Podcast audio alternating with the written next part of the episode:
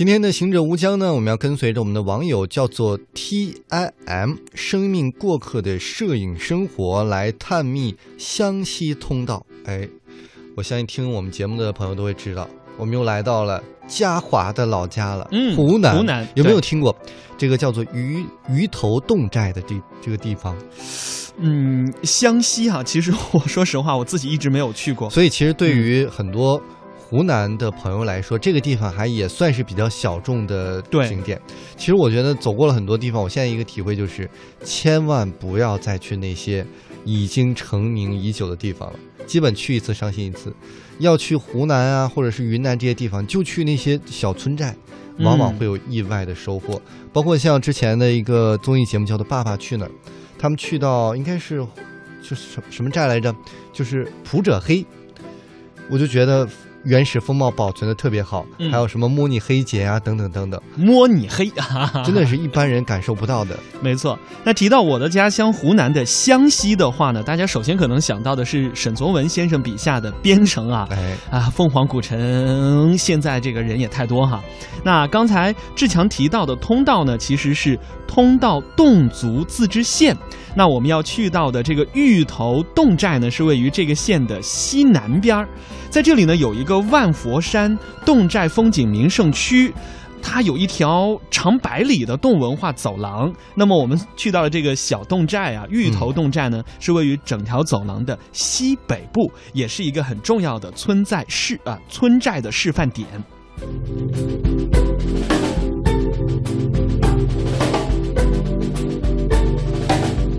那么同时呢，这儿呢也是几口上百年不干的山泉呢，至今仍然在滋养着这个山顶洞人啊，侗族的侗人。哈哈，呃，一直是现在还有居民在喝，所以可以看到这儿的不管是建筑，还有饮用水等等，都是保存特别好的一个地方。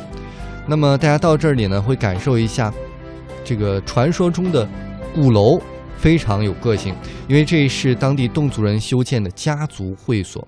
那么族人不管是聚会也好，议事啊、宴会、歌舞，还有红白喜事，统统都要在这儿进行。这个鼓楼呢，呃，跟一般我们这个北京啊、山西啊、什么西安啊那些鼓楼不一样，它神奇的地方在于，这个侗族的巧匠是依靠世代相传的技艺，没有一颗钉、一亩，也无需要图纸，就能够把一座雕梁画栋的九层的一个建筑搭好，而且呢，还能经过上百年的风雨而不倒。哇，让现在很多读了硕士、博士的建筑师都觉得非常的汗颜。是，那鼓楼呢是整个侗寨最标志性的建筑哈。其实呢，大家远远的来到这里就会发现啊啊、依山就势啊，依着这个峡谷，一座座木头搭起的吊脚楼，就像设计师非常精巧的。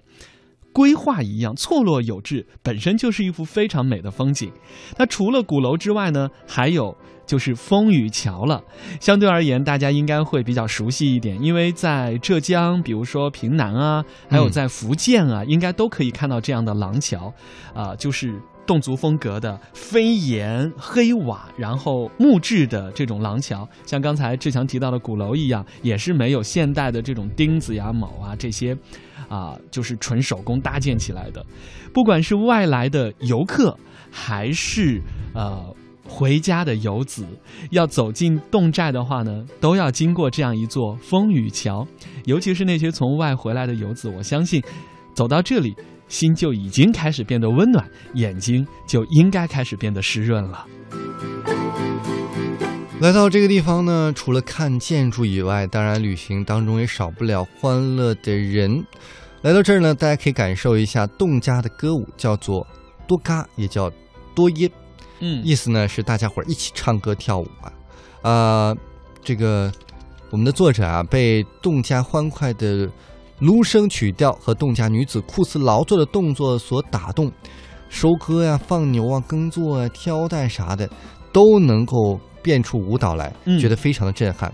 其实这让我想起了这个台湾的著名的编舞家李怀民先生，他的很多舞蹈也嗯是从这种酷似劳作的。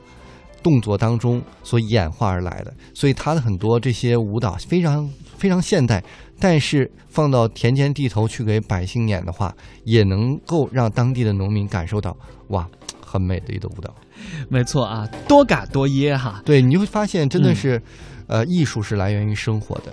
是这样的。这个 让我想起前一段时间金星还说呢，人家曾经排过一个搓麻将的舞蹈，因为上海女人呢，就比如说在《色戒》啊这个电影当中看到的老上海，呃，这个搓麻将就是主要的生活内容嘛。好，继续说到生活啊，呃，旅行呢当然还少不了美食。哎，那么在湖南呢，这个腊肉。包括腊鱼啊、酸鱼、酸肉都是特色，但是呢，在这个侗族啊，这个特色就来得更加深入了。嗯，因为呢，嗯咳咳生了女儿之后就要开始腌制酸鱼，然后一直等到女儿长大出嫁的时候才可以拿出来吃。想想看啊，人家江浙一带是女儿红，生了以后就要酿一坛酒，这个酒是陈年的香嘛。可是如果说一条鱼，这这 酸上个十几二十年，这个就已经变成不老的唐僧肉了吧？这个口感。其实我告诉大家，还是挺好的。啊，你哎哎，你还真吃过啊？因为湖南有啊，包括我去云南的时候，当地那个嗯，呃腌制的猪肉啊，哎，那你跟我们大家说，如果也一样我们想去湖南餐馆点这道菜，我们应该管它叫什么呢？你就要腊肉或者要腊鱼就可以了。腊鱼不叫酸鱼是吧？呃，酸鱼酸肉也可以，就是腊肉和腊鱼。但一般游客你嗯很难吃到说人家腌了二十年的肉，好不好？人家那是女儿出嫁的时候所给女以只有婿吃的，豁出去把他女儿娶了，我才能吃到。这得是多大一吃货呀！当然不排除人家女儿很美哈。